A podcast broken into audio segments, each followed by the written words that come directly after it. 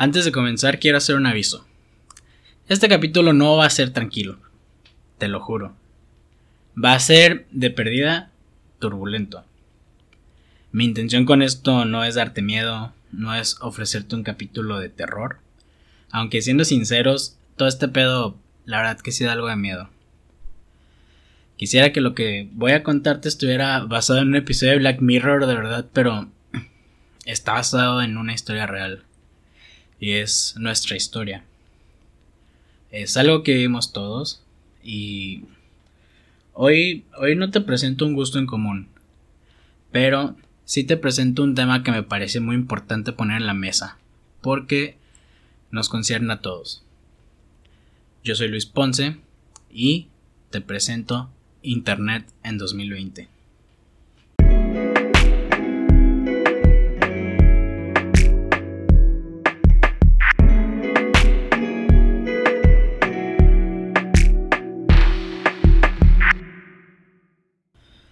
¿Cómo es que el sueño de un mundo conectado nos dividió tanto?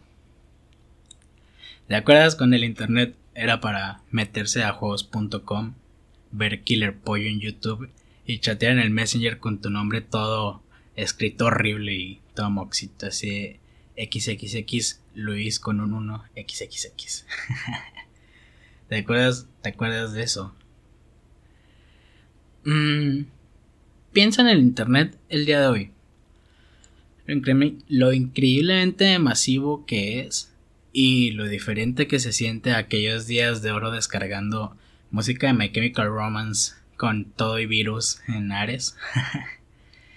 y quiero que te preguntes, ¿cómo diablos hemos llegado hasta aquí? Este capítulo nace como te decía antes, de este sentimiento que tengo desde hace un tiempo, en el que realmente me preocupa que estemos viviendo un capítulo de Black Mirror en, la vida real. Poco antes de empezar agosto, el 29 de julio, llamaron a declarar al Congreso de los Estados Unidos a los CEOs de las empresas de tecnología más grandes del mundo, Apple, Google, Facebook y Amazon. ¿Y por qué? Bueno, al gobierno de Estados Unidos le preocupa el poder que estas compañías tienen. Eh, fueron como muy incisivos los senadores con el tema del monopolio tecnológico que, que estas compañías pues están estableciendo. Pero la verdad es que también les da miedo que, que se repita un pedo como el de Cambridge Analytica porque fue, fue algo denso, fue algo que nos mostró un lado muy horrible del Internet. Y los senadores quieren dejar claro que esto no va a volver a pasar.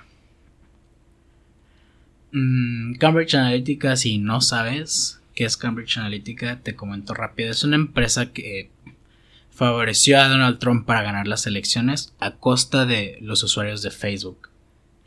Y de nuestra estupidez como usuarios de Facebook. Pero ya te contaré más adelante cómo está todo esto. Para desglosar todo esto nos tenemos que ir por partes y quisiera empezar por esta audiencia. Esta audiencia eh, oficialmente, por así decirlo, se realizó para cuestionar las prácticas monopólicas que llevaban practicando ya por varios años estas empresas. Mm, como las, estas prácticas que, que hemos visto que tienen como comprar, frenar o copiarse de sus competidores. Y piénsalo, por ejemplo, un ejemplo rápido. ¿Qué le pasó a Snapchat? ¿Dónde está hoy en día? Hoy la verdad es que solo existe el fantasmita de, de ese fantasmita, ¿no? La verdad es que Instagram se lo comió por completo, lo devoró, copiando el concepto y llamándolo Stories. ¿Te acuerdas cuando, cuando salieron las Stories? Yo todavía me acuerdo de, ese momento y, y para mí fue como un... Eh, se están copiando de Snapchat y ya. Pero... Pero ve, ve hoy cómo ha cambiado todo. Snapchat está muerto. E Instagram, las stories de Instagram son un pedote. O sea, son una cosa enorme con un montón de, de tráfico y de mercado. Y, y que gracias a estas stories también estamos creando influencers bien extraños como Mariano Rodríguez. Mm, ¿Qué hizo que las stories fueran más efectivas que Snapchat? Mm, básicamente el montón de dinero que tiene Mark Zuckerberg. el mercado se, abrió exponencialmente al existir las facilidades publicitarias que el motor de Facebook tiene desarrollado. Que aparte pues es un motor que tanto tiene Facebook y comparte con, con Instagram, el motor de publicidad que tiene. Y fíjate que es así de sencillo. Tú en este momento puedes ir, hacerte un Instagram comercial o una página de Facebook y así de la nada meterle 500 pesos y estar anunciado en Facebook. Y no solo anunciado, estar anunciado en los segmentos de usuarios que a ti te interesa que vean ese anuncio. Por ejemplo, si tú eres un restaurante, segmentas ese anuncio para que la gente de tu ciudad nada más lo vea, porque qué caso tiene estar anunciado en una ciudad a 300 kilómetros de aquí. Entonces, lo que te permiten este tipo de herramientas, pues es como focalizar la publicidad para que sea lo, lo más efectiva posible. Por ejemplo, es un restaurante, o por ejemplo, si eres una marca de ropa, por así decirlo, una marca de ropa para jóvenes, pues segmentas tu publicidad para, para gente entre que 18 y 27 años, por así decirlo. Entonces, pues ahí tienes a tu mercado y eso es a lo que yo quiero atacar. Son unos ejemplos muy básicos, pero pues básicamente es eso que, que Facebook convirtió las stories en un negociazo y hoy son moneda de intercambio también las stories. Cosa que pues Snapchat no le salió también. Y por otro lado, volteate un poquito más hacia el 2020 y qué está pasando con TikTok, por ejemplo. Bueno, pues a TikTok lo quieren matar a la fuerza, así de fácil. Lo censuraron en la India, lo van a censurar ya en Estados Unidos. Y tanto así está este rollo que ahora ya existe por parte de Instagram otra vez una función que se llama Reels, que es básicamente la alternativa a TikTok en donde quiera que lo censuren. Entonces, no te extraña que en un tiempo se vuelvan a sacar esta cosa de, ay, es que TikTok nos espía, bórrenlo. Y lo van a, y lo van a, lo van a bloquear en México, probablemente, quién sabe. Pero, pero sí está este pedo. Así que los TikTokers manden a toda su gente a Instagram porque ese pedo se va a morir. así funciona esto y así es, así es el monopolio. Pero bueno, la desaparición de TikTok, lo que se está dando como la muerte de TikTok, pues fue así como Facebook, así como de, oigan, ¿saben qué? Mi mamá dijo que TikTok nos espía, hay que prohibirlo y ahora todos, vénganse aquí, a Reels. Que no te extrañe que Reels en un futuro también esté súper fuerte, la verdad. No sé, no quisiera decir que no, pero pues es que... Ah, capitalismo. Mm. Hablando de estas otras empresas, Apple por su parte, con sus prácticas, por ejemplo, de obsolescencia tecnológica. Uh, obsolescencia es una palabra difícil, pero bueno. ¿Te acuerdas de este, de este rollo que básicamente Apple programaba sus teléfonos para descomponerse? Entonces era así como de... Sale el iPhone 10, dejo de darle soporte al iPhone 6, por así decirlo, y al iPhone 6 lo matamos, le ponemos un código que lo vaya haciéndose deteriorar poco a poco y cómprate un nuevo iPhone, ya salió el 10. Esta práctica fue aplicada por Apple, los multaron durísimo porque pues son cosas que no, no son éticas, no deberían, no deberían hacerse, pero bueno. Amazon también, dueño del 70% del mercado de e-commerce en Estados Unidos 70%. O sea, creo que ni Pepsi Coca tienen esos porcentajes, ¿sabes? O sea, son porcentajes enormes, un 70%. Y no por nada Jeff Bezos es el hombre más rico del mundo. Entendamos e-commerce, por ejemplo, como todo lo que se compra por internet todo eso, el 70% en Estados Unidos, el país más capitalista del mundo, pues evidentemente va a ser a Jeff Bezos el tipo más rico del universo. 70% es demasiado. Mm. Bueno, ya que estamos así, Google, por ejemplo, que simplemente compra toda empresa tecnológica que le gusta o considera amenaza. De verdad, o sea, un día ponte a ver cuántos, cuántos servicios tiene Google. Son infinitos, son demasiados. O sea, todo lo que tenga nombre Google, hay un chingo de cosas. Mm, maps, eh, Gmail, YouTube. Bueno, YouTube no dice Google, ¿verdad? pero es Google. YouTube, eh, Google Drive, tiene demasiadas cosas. Entonces Google lo que ha hecho todo este tiempo es como de, oye, me gusta tu tecnología, es innovadora, ¿cuánto quieres? Y se lo apropian a Google y Google cada vez se, se hace más grande en su capacidad tecnológica por esto. Entonces, tú como empresa chiquita, tú como, imagínate que eres un programador. Creas una aplicación y dices, güey, yo quiero ser el próximo Mark Zuckerberg. Tienes una idea chingoncísima y, y la está rompiendo porque nadie más puede hacer lo que tú haces como tú lo estás haciendo. Imagínate eso. Estás, estás haciendo una empresa súper cabrona. Y de repente llega tu amenaza más grande y te dice, oye, güey, ¿sabes qué? Pues, ¿qué onda? ¿Cuánto quieres? Eso o te censuramos de Google. No apareces en Internet para nada. ¿Cuál quieres? Pues, ¿por qué crees que Google tiene tantos y tantos y tantos servicios? Un ejemplo de esto es todo el caso que hubo entre Google y Yelp. Yelp, si no sabes qué es, es una... Es o, era, no sé, la verdad, no sé si todavía exista, pero fue una app de reviews de restaurantes. Muy... Era muy popular en Estados Unidos.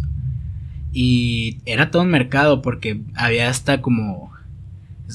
así como, como Instagramers y todo, había Yelpers.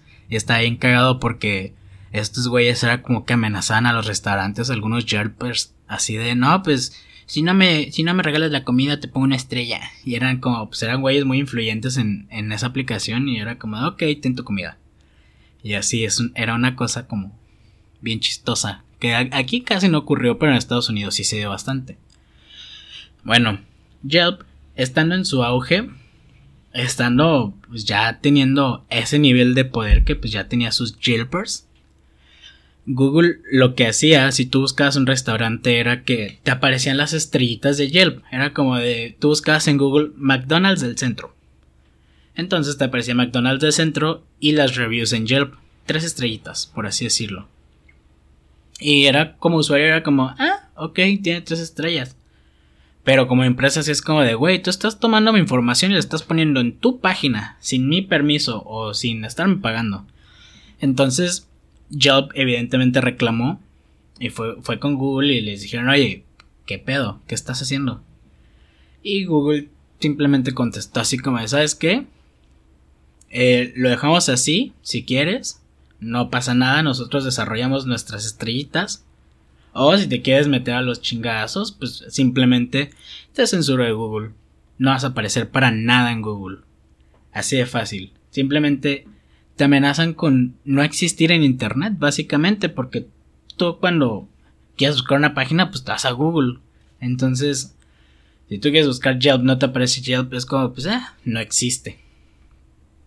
Así que, ¿qué pasó? Pues que básicamente se pelearon, Yelp quiso su parte, Google no quiso. Entonces, ahorita si tú ya existe esto de Google Empresas y sales en Google Maps, o sea, ya sincronizaron todo. Fue como, pues mira, ya tenemos el Maps.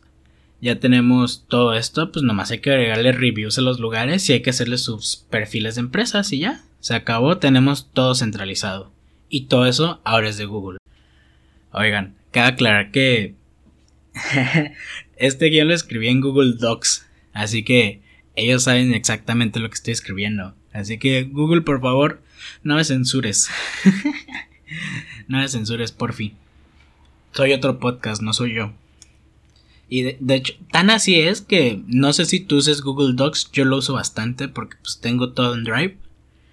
Y hay una pestañita hasta abajo, si por ejemplo, si tienes Google Docs, tienes documentos ahí escritos, fíjate que abajo hay una pestañita que se llama explorar. Tú le picas a eso y te da las palabras claves de tu documento y te da las búsquedas en Google de esas palabras. O sea, básicamente Google sabe que estoy escribiendo esto y Espero que no me quiera borrar de internet. y aquí ya es donde nos empezamos a poner más densos. Dejando de lado las cifras, dejando de lado las peleas legales, etcétera, etcétera, bla, te voy a dar un dato que probablemente ya te imaginas, pero es importante que sepas. El 90% de las búsquedas en Internet se hacen en Google. ¿Tienes una idea de lo poderoso que es eso? Es demasiado. Cada que alguien busca algo en Internet, 90% de las veces lo hace en Google. Un 10%, quién sabe quién será, la verdad. Creo que Yahoo, no creo que exista ya. Bueno, alguna alternativa debe haber, pero pues es ese 10%, que igual hasta se me hace mucho, ¿eh? Pero bueno. Sabiendo esto, imagínate este escenario. Imagínate que Google realmente quiere hacerle daño al mundo, que, que se le zafe un tornillo al vato que está de CEO y diga, ah, me vale madre. Y que de repente ellos digan, ¿sabes qué? Tomar 7 aspirinas diarias te cura el COVID. Que ellos por sus huevos digan eso. Entonces, imagínate que la gente va a googlear cuál es la cura del COVID. Y Google te responde, 7 aspirinas diarias, date campeón. ¿Crees que la gente va a, dudar, a dudar eso? Obvio, no. O sea, la información está en Google. ¿Cómo sería algo falso? Yo, sinceramente, no sé, me, no sé si lo dudaría. Y sí pensaría como que, ¿qué onda? Porque, o sea, imagínate este escenario. Y si lo miras desde esta perspectiva, Google podría ser el dueño de la verdad si él quiere. Imagínate lo peligroso y lo grande que es cargar con esto. Imagínate lo peligroso que, que, es si en realidad estamos leyendo lo que, lo que Google quiere que leamos. O sea, porque básicamente así es. Sinceramente, yo creo que la idea de este algoritmo mágico que rastrea cosas por millones de artículos en internet y todo esto, mm, siento que ya es más una farsa. Aunque pues sí, o sea, dentro del desarrollo web pues existen estas prácticas para aparecer en los servidores de Google, así que pues sí se puede entender cómo se hace esta relación. Y sí, pues sí, existe, pero ya no es tan así como lo, lo veíamos en, pues en, en el 2010, en los 2000, o sea, ya es bastante diferente este pedo. Y lo que sí es una realidad es que el resultado que te parece hasta arriba es el resultado que ha pagado más por estar ahí, no el resultado que más coincidencias tenga con tu búsqueda. Prueba por ti mismo, busca algo, lo que sea. Yo busqué tenis de hombre y hasta arriba me salen páginas dirigidas a mí. Adidas, Deep Street, Nike, bla bla bla bla bla, me explico si yo no estuviera interesado en esos tenis, igual me saldrían otras páginas. Pero como a mí me gustan esos tenis, pues me salen esas páginas por estar ahí porque ellos pagaron eso. Ellos están pagando el salir ahí hasta arriba. Y esto aplica para cualquier cosa que estés buscando en Internet, para cualquier cosa que estés buscando en Google, por así decirlo. ¿Tú crees? ¿Tú crees que podríamos decir que Google posee el algoritmo de la verdad? Tú puedes ir a googlear algo y Google te va a dar una respuesta. A veces hasta una respuesta ya como que a una pregunta que se ha hecho mucho. Entonces te sale hasta la pestañita que le picas y te sale la respuesta así resumida. Tú le puedes preguntar algo y él te va a responder. Así que, ¿qué es lo peor que nos podría pasar con este escenario en la mesa que existe?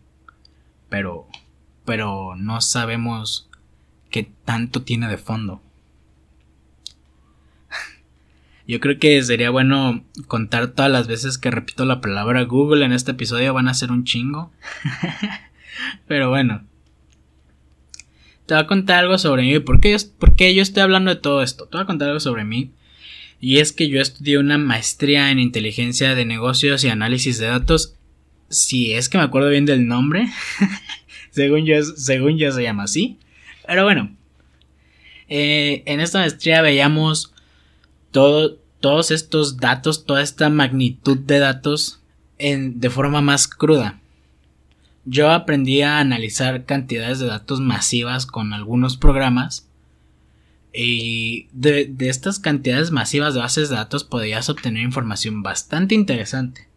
Todo esto pues más orientado como al marketing, ¿no? Era así como una encuesta enorme de clientes y tú sacabas la relación entre la edad de los clientes y qué les gustaba, por ejemplo. Y así pues tenías como una segmentación de mercado, por así decirlo. Estando estudiando y, e investigando mucho sobre todo esto, me di cuenta de algo. Y es que el Internet sabe más de ti que tú mismo. Basta con unas cuantas búsquedas, un par de clics en ya sea en anuncios, en, en links. Y tal vez unas cuantas compras en línea para que unos algoritmos creen un perfil sobre ti, sepan quién diablos eres, con, te lo juro, 20 clics, por así decirlo. De verdad es algo enorme, enorme, no tienes idea. Por eso, igual y si no tienes idea, qué bueno que estás escuchando esto porque vas a tener idea de todo esto estos algoritmos ¿sabes? saben si estás interesado, por ejemplo, en acampar, en comprar una cafetera, mm, saben si te gusta el anime o si quieres aprender una nueva habilidad. Gracias a los datos de tu navegación, el Internet sabe todo de ti, o al menos bastante de ti.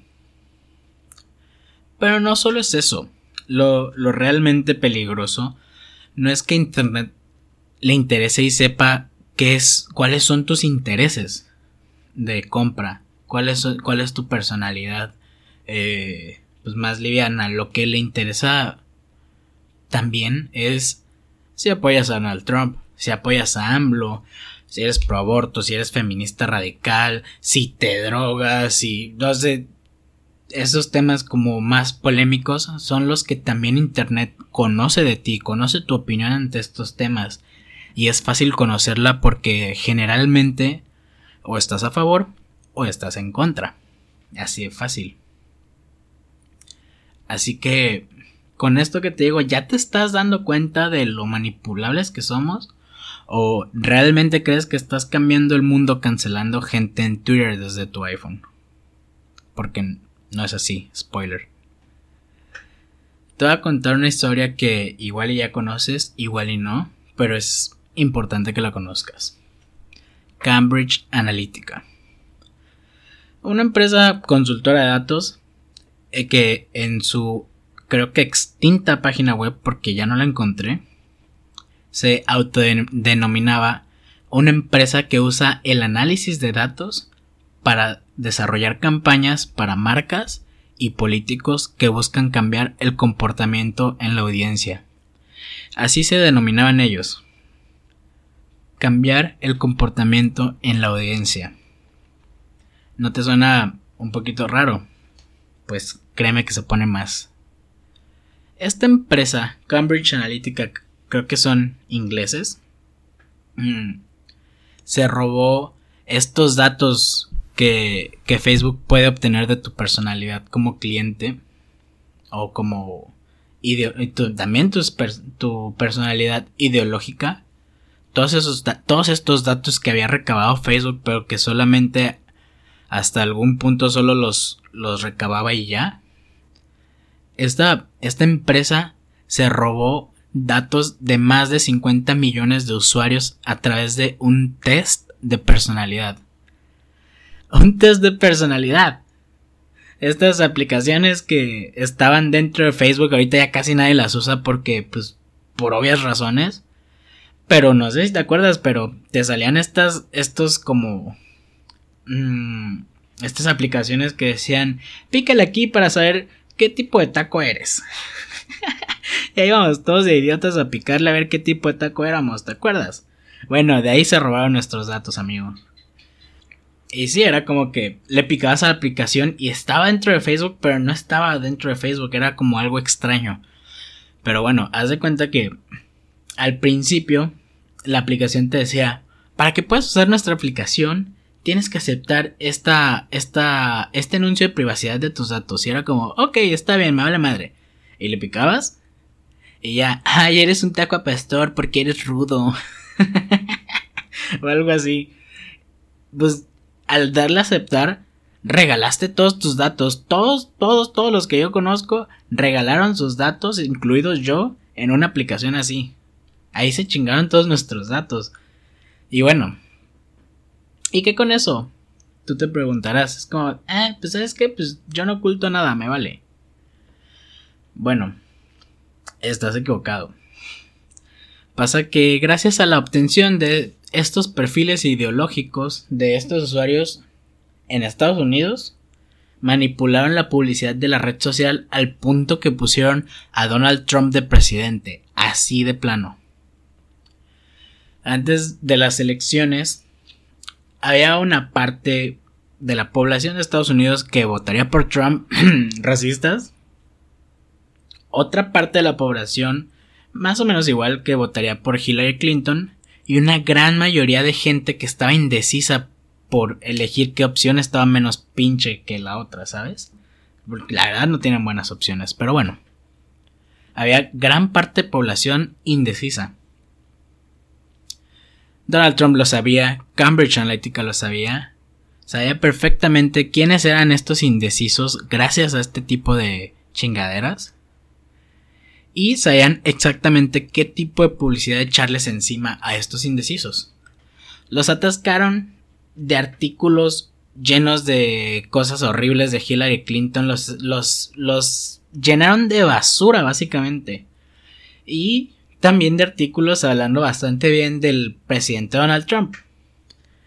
Mm, el resultado fue este. Ya lo sabemos. Ahí tenemos a un cheto con peluca de presidente de la ex nación más poderosa del mundo. Ya no lo es. Pero, pues siguen teniendo bastante poder. Pero ese fue el resultado. Cambridge Analytica manipuló las elecciones y esto esto no es algo como que yo esté inventando y me lo contaron así. Tú puedes ir a googlear, hay documentales en Netflix, hay un montón de información al respecto y sería bueno que le echaras una ojeadita por ahí. Porque está cabrón. ¿Qué tan manipulables somos? Yo te lo digo, demasiado, muchísimo. ¿Y sabes cuál es el mayor problema? Que nuestra información no es arrancada la fuerza por ninguna compañía. No nos están robando, no nos están obligando. Nosotros estamos entregando esta información voluntariamente. Todo lo que contiene nuestro perfil de Facebook es exactamente el sueño húmedo de unos investigadores del FBI que se la pelaban para rellenar esta información hace varios años. Tu nombre, tu foto, dónde naciste, dónde vives, quiénes son tus amigos, qué te gusta, toda esta información la estamos básicamente poniendo voluntariamente ahí, porque es como de, pues, ah, yo quiero que mis amigos me vean y me hablen, y sí, o sea, para eso debería ser el Internet, no para esas cosas. Básicamente suena como, te digo, el sueño húmedo de la teoría del orden mundial, ¿no crees? Y hablando de cómo es que Facebook e Instagram te conocen tanto, te voy a explicar rápidamente unos conceptos para que entiendas un poquito más a fondo de qué estoy hablando. ¿Has entrado alguna vez a una página de internet que te, advierte, que te advierte en cuanto entras? Este sitio utiliza cookies. Y tú es como, ah, sí, aceptar, ajá. ¿Sabes qué es eso? Bueno, no son Oreos, definitivamente, ojalá fueran Oreos, pero bueno. Las cookies son la información de, tu navegación por Internet. ¿Qué páginas buscas? ¿Con qué fin las buscas? Si es un fin informativo, si es para comprar, etcétera, etcétera. Eh, por decirlo así, con razones publicitarias y de marketing digital. Esta información la almacena Google Chrome, la almacena Mozilla, Safari o yo que sé cosas para, para navegar a Internet, igual Internet Explorer. o también tu teléfono también las, las guarda. Guarda esta información. Esta información es utilizada por Google, por Facebook, para mostrarte publicidad de artículos o cosas que has estado viendo, en las que estás interesado. Por eso es que te aparece publicidad muy coincidentemente a lo que tú has estado buscando por internet. Es como que te ha pasado, a mí me ha pasado que buscas yo que sé unas chanclas en internet y de rato te están apareciendo esas mismas chanclas que tú querías comprar, te están apareciendo publicidad. Pasa súper seguido. Y aparte te salen publicidad de otras chanclas. Bueno, hasta aquí todo bien, todo entendible, ¿no? Facebook y Google tienen sus herramientas. No voy a entrar en detalles técnicos, pero básicamente lo que hacen es chismearse entre ellos y las páginas de Internet qué estás viendo y contarle a las, em, a las empresas de marketing digital para poder venderte algo. Y te lo muestran como publicidad. Eh, en términos más sencillos, por así decirlo. Mm, y como te contaba hace rato, los anuncios se, se segmentan. Tanto así que tú como empresa puedes, yo qué sé, ofrecer un juguete de Naruto, por así decirlo. Vamos a suponer que tú vendes juguetitos así como de los Funcos o bla bla bla, ¿no? Y tienes un juguete Naruto y lo quieres promocionar en, en Facebook, quieres segmentar tu publicidad. Ya no es de que, ah, pues véndeselo a los jóvenes o véndeselo a tales edades, ¿no? Simplemente Facebook es como, ah, ¿quieres gente que le guste Naruto? Ok, yo sé que gente le gusta Naruto. Entonces tú como usuario andas buscando cosas de o videos de Naruto en YouTube, así de peleas de Naruto con música de Linkin Park de fondo. y se cuentan entre, entre algoritmos, por así decirlo, oye, este te le interesa Naruto. Por lo tanto, Facebook ya te clasifica como un güey que le gusta Naruto. O si compartiste un video de, de Naruto en Facebook, por así decirlo. Si te gusta una página, bla, bla, bla. Bueno, es como, ok, ¿quieres venderle este juguete a alguien que le gusta Naruto? Ten, ahí está tu, tu mercado. Así de específico es esto. El internet, amigo, ya sabe que eres otaku de closet. y todo esto tiene bastante sentido, pero pero bueno, hasta ahí vamos relativamente bien, ¿no? Ya como que empieza a ser como, ay, como que sí, están invadiendo mi, mi privacidad, pero mm, qué bueno que me pongan publicidad de lo que me gusta, ¿Para qué quiero ver publicidad de, yo qué sé, de, de cascos y yo no uso moto, ¿sabes? Ya te, es como, ok, si están invadiendo mi privacidad, pero mm, igual y como cliente está bien, ¿no? X. No sé cómo lo veas tú. Pero hay otra cosa. Y estoy seguro que a ti te ha pasado. ¿Te ha pasado esto de que estás hablando con algún amigo sobre comprar, mm, yo qué sé, una cafetera? Y de rato te empiezan a salir anuncios de cafeteras. ¿Te ha pasado? O sea, de que no buscaste nada, no entraste en Amazon, no entraste a Mercado Libre, solo hablaste de cafeteras y de repente ahí estaba el anuncio. ¿Te ha pasado? A mí sí me ha pasado.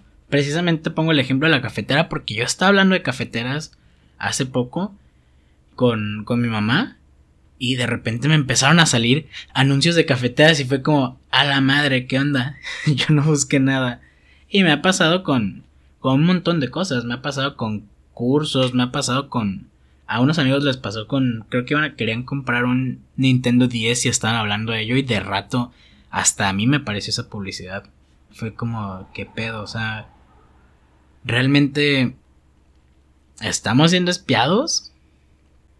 Estoy seguro que esto te ha pasado. Y si no estás seguro de que te ha pasado, probablemente sí te ha pasado y no estás siendo suficientemente observador. Que este es el sentido de este episodio, que empiezas a ser más observador con tu navegación en Internet y lo que te está apareciendo como publicidad, porque eso es un, un es la manera de, de Facebook y de Internet de decirte sé quién eres y qué te interesa. ¿Cómo es que hemos llegado a todo esto? Te quiero preguntar, ¿realmente tenemos privacidad? Mm, ¿Las compañías te escuchan todo el tiempo? Puede ser que sí, puede ser que sí.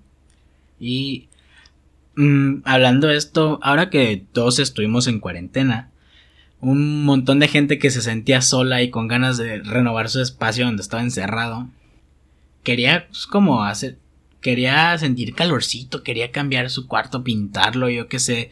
La mayoría lo hizo, no me digan que no. ¿Y qué hicimos toda esta gente? Pues compramos una Alexa. Para no estar tan solitos. yo compré una Alexa. Yo, yo compré una Alexa. Si eres del, del club que compró Alexa en cuarentena, chócalas. Teniendo una Alexa, me doy cuenta que yo de alguna manera ya no tengo privacidad.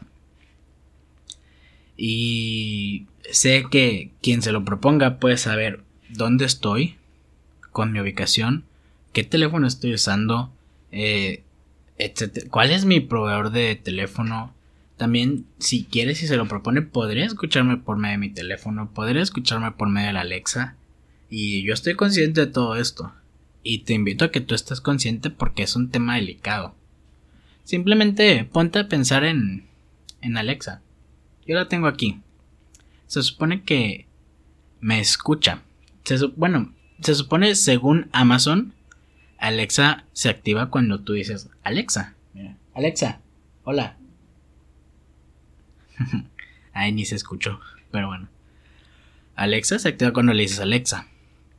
Y según Amazon, hasta ahí llega. O sea, pero ¿cómo sabe que estás diciendo Alexa? O sea, ¿en qué momento detecta eso? ¿Cuándo, cómo no estaría detectando todas las otras palabras que estás diciendo para poder distinguir el Alexa entre todas las palabras que estás, que estás diciendo al lado de ella? O sea, mm, no sé, no, no llego a explicármelo. ¿Alguna, alguna respuesta científica ahora al respecto? ¿Alguna, ¿Alguna respuesta de algún programador que sepa más de este pedo? Pero a final de cuentas yo me siento escuchado todo el tiempo porque yo puedo estar hablando de esto y esta madre no se activa, incluso si digo como que su nombre rápidamente, como si estuviera hablando una conversación y te digo, oye, pues es que Alexa, bla, bla, bla, no se activa. Hasta que yo digo, Alexa. Ahí se prendió. ¿Cómo le hace? No sé, me da miedo. Todo esto me quedó claro que yo ya no tenía privacidad. Cuando una vez mi gatita Lula, que en paz descanse la bebé, estaba recién esterilizada, por lo que pues andaba toda dopada y toda dormida. Entonces, cuando me la entregó el veterinario, la decidí encerrarla en mi cuarto para que pues, descansara más tranquila porque porque luego le gusta andar trepando cosas y pues recién cirugiada pues no. Si tú no sabes esta particularidad de Alexa, tú le puedes programar rutinas. Eh, rutinas de buenas noches para que apague la luz, te ponga algún audio relajante, bla bla bla. Una rutina de buenos días que encienda una luz tenue, te ponga música, etcétera, etcétera, etcétera, ¿no? Está muy chido eso. Y bueno, yo la tengo programada con ciertas rutinas y la tenía con una, y digo tenía porque ya me dio miedo. una rutina que para cuando yo llegaba a trabajar. Yo llegaba y decía, Alexa, ya llegué. Y Alexa prendía las luces, me daba un, un mensajito de bienvenida y iba a decir un masaje. Estaría perro, pero no. Me, me daba como un mensajito de bienvenida y me ponía música en Spotify. Hasta aquí todo bien. Estos mensajes de bienvenida estaban como preprogramados, por así decirlo. Siempre te aventaba como uno diferente. Hasta ese día, yo dejé a, la Lula encerrada en mi cuarto. Y llegué a trabajar y yo así bueno, Alexa, ya llegué. Prendió las luces y me dijo, Hola Luis, ¿cómo estás? Qué bueno que ya llegaste. Dile al gato que deje de molestarme. ¿Qué?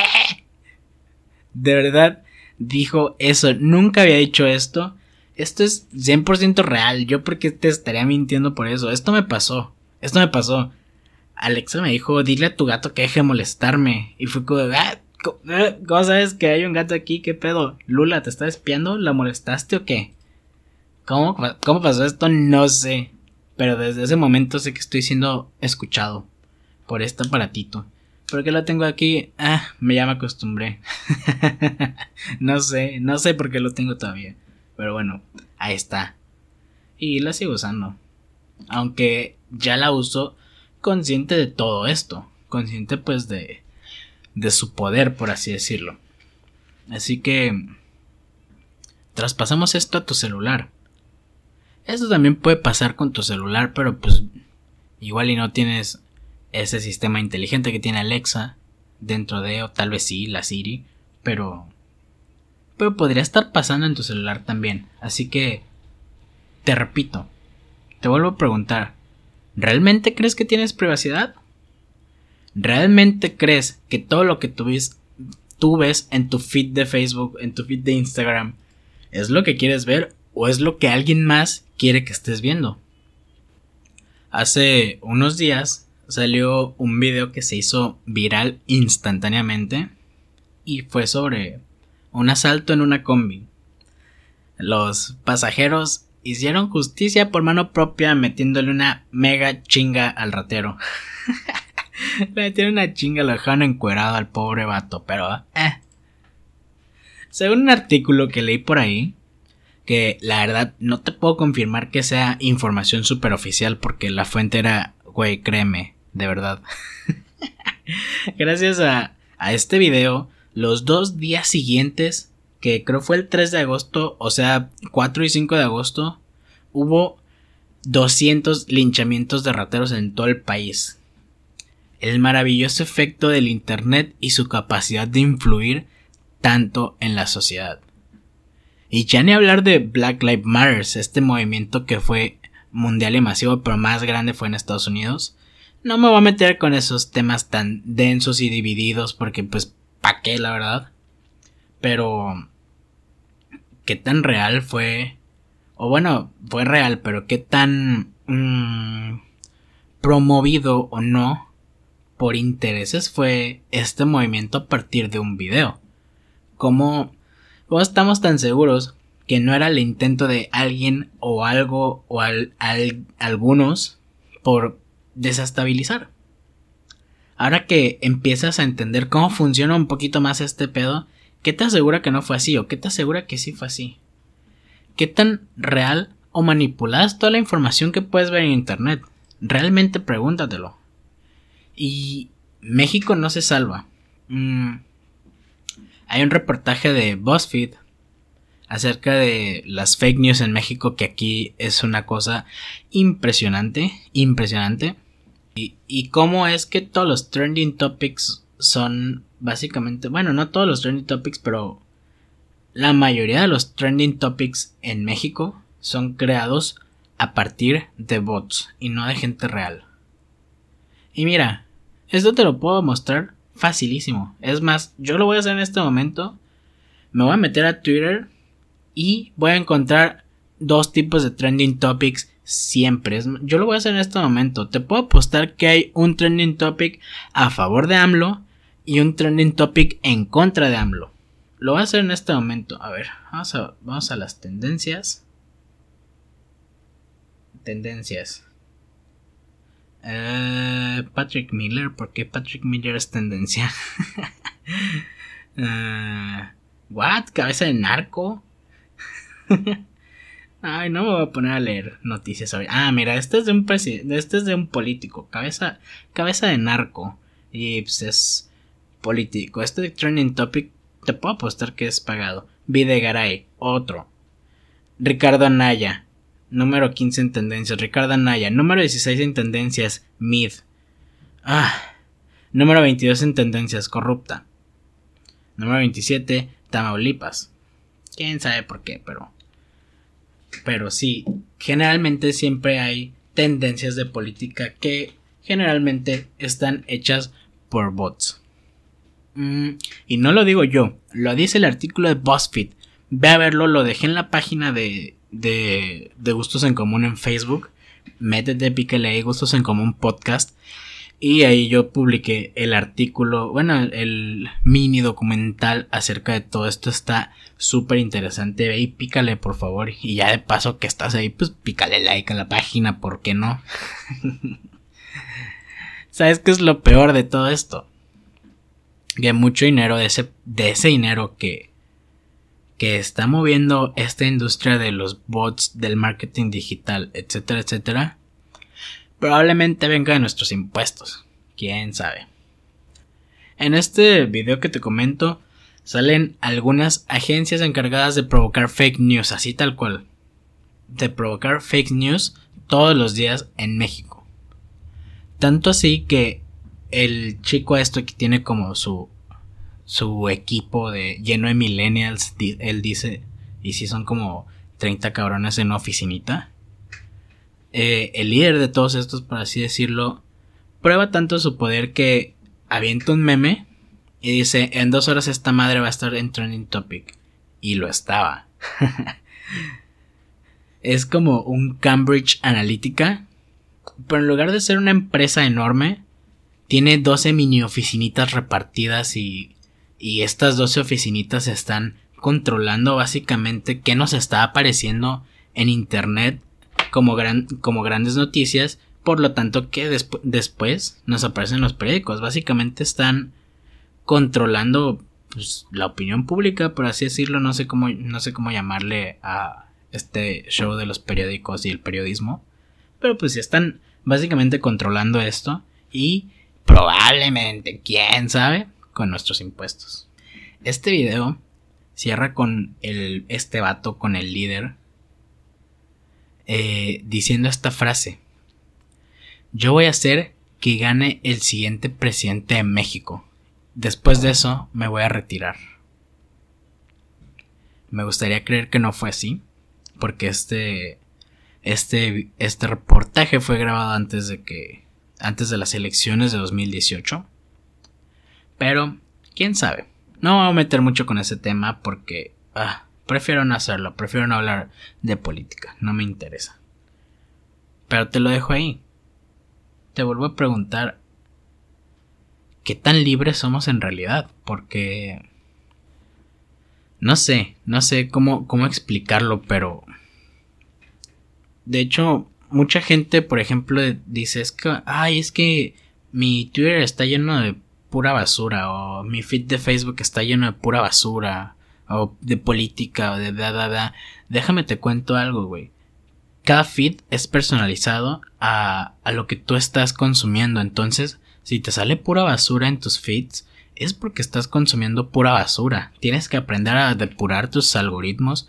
Yo he estado tratando un montón desde que empecé a entender cómo funcionaba todo esto de de tratar de depurar mis algoritmos, de ya no estar viendo tendencias porque nada más me encabronaba, de de simplemente no interactuar con las cosas que no me interesan porque lo importante es no interactuar. Si no te interesa algo, no le piques. Si ves un video de YouTube que no te gustó, no vayas a picarle dislike, papito, eso también lo ayuda. si no te gusta, salte. Así de fácil. Y esto pasa con Facebook. Si no te gusta un post de Facebook, si te hacen cabrar un post de Facebook, no le piques, no reacciones, no le pongas me enoja, no le pongas ah, todo eso.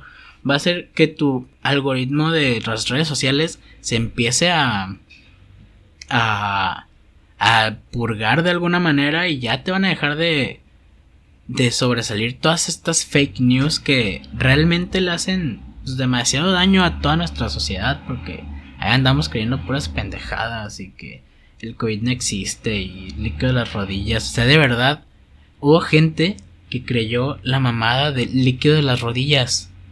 De verdad. O sea... Ay, no puede ser. Ay, los odio. los odio a todos. No.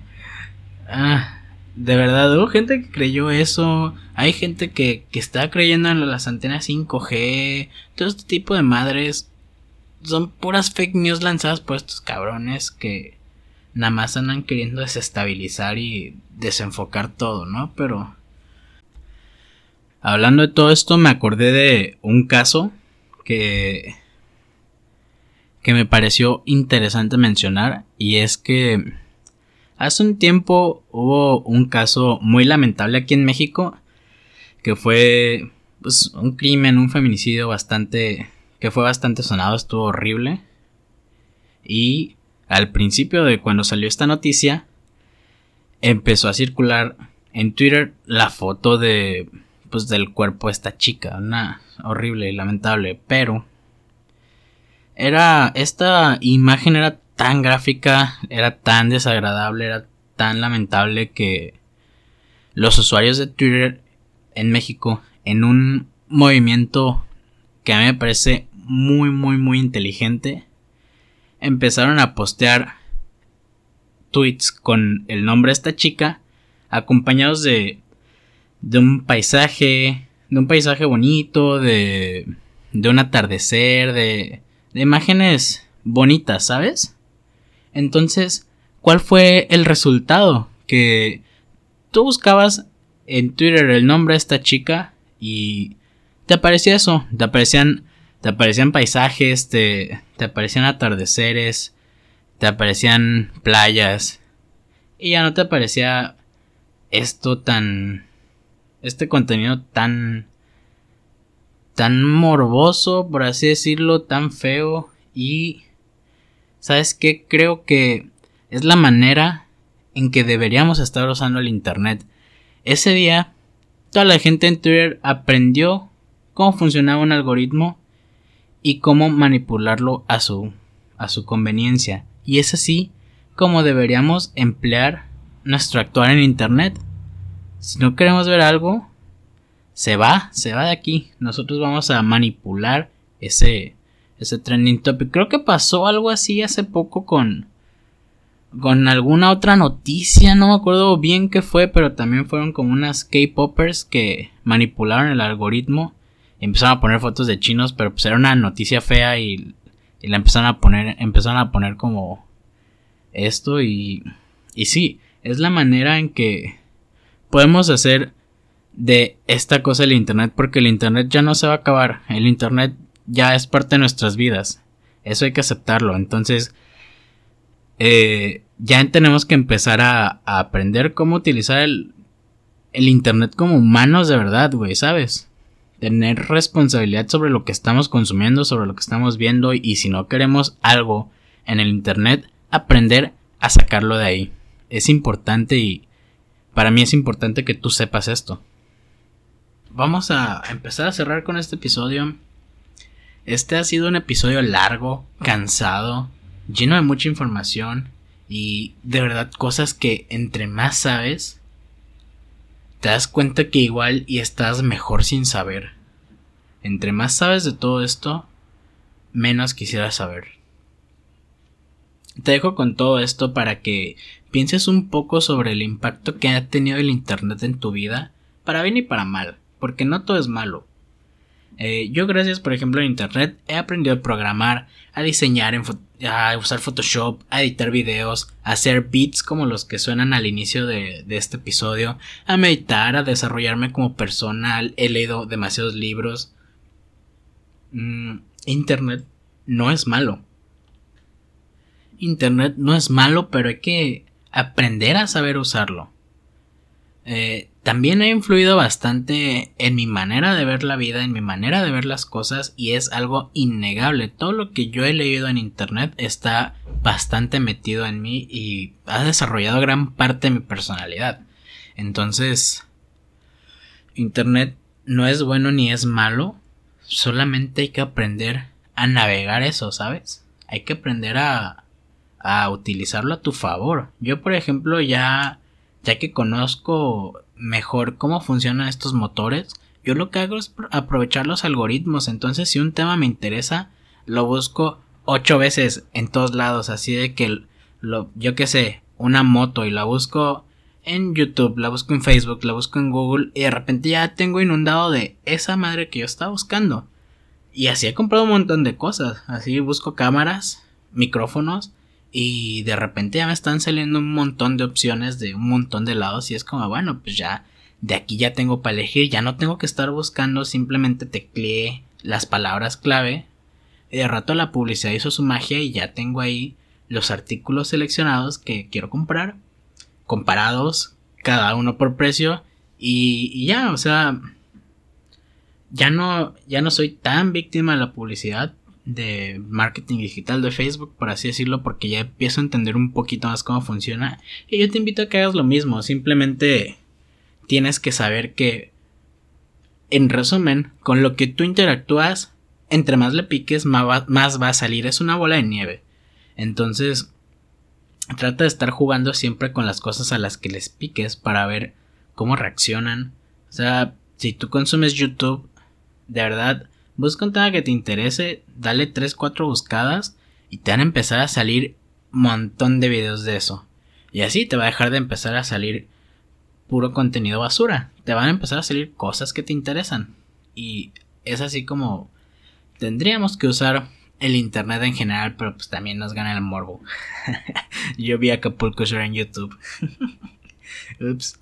También es importante saber la privacidad o el nivel de privacidad que tenemos, cómo aumentarla si la quieres aumentar y el poder que tienen estas redes sociales y estos algoritmos sobre nosotros y sobre nuestra sociedad, que es más importante.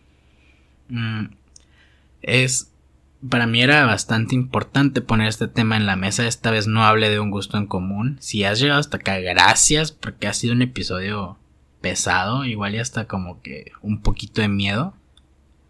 Eh, bueno, a mí sí me da miedo. a mí sí me da miedo qué tan, tan observado podría llegar a ser. O sea, no es como que lo que yo estoy hablando le interese a Google o a, o a Amazon o así. Pero imagínate si le interesara, cabrón. imagínate si les interesara. Es importante poner en la mesa nuestra, nuestra privacidad y nuestro nivel de, de influencia sobre todo lo que vemos en, en internet. Pero bueno, ya después de, de este largo episodio, quiero, quiero cerrarlo y con esto cerramos, hemos llegado al fin del episodio. y hemos llegado al fin de un capítulo que para mí ha sido un gran capítulo. Me gustó mucho escribirlo. Me gustó mucho investigar sobre este pedo. Y espero que te haya gustado escucharlo tanto como a mí me gustó hacerlo. Si te gustó, te invito a que le piques like a nuestra página de Facebook, Gustos en Común Podcast, para que estés enterado de todo lo que va a estar saliendo por acá. Sigue el podcast también en Spotify para que te aparezca cuando salga un nuevo episodio. Ya sabes, a lo que le piques te va a aparecer, por favor. Pícale ahí a, a seguir en Spotify, pícale a, a los posts de Facebook, te lo agradecería muchísimo. Un likecito, un, un me encanta, bla, bla, bla. Todas estas cosas favorecen todos, todos estos motores y, y también si tú tienes, si eres un, un pequeño empresario que tiene su página de, de comida, de de collares, de pinturas, yo qué sé. Aprende a... Deberías aprender a utilizar todas estas cosas y... Y bueno, nada más recuerda que a lo que le piques te va a empezar a salir más. Así que, por favor, pícale si te gusta, por fin. Muchas gracias por haber llegado hasta acá, por haber escuchado el episodio. Eh, toma mucha agua, amigo, por favor. Recuerda lavarte bien tus manitas. Y si nadie te ha dicho que te quiere hoy, pues yo te lo digo. TTQM, pequeño amigo, pequeño ser de luz bonito que, que terminó de escuchar este episodio. gracias por llegar hasta acá. Muchas gracias de verdad. Y chao.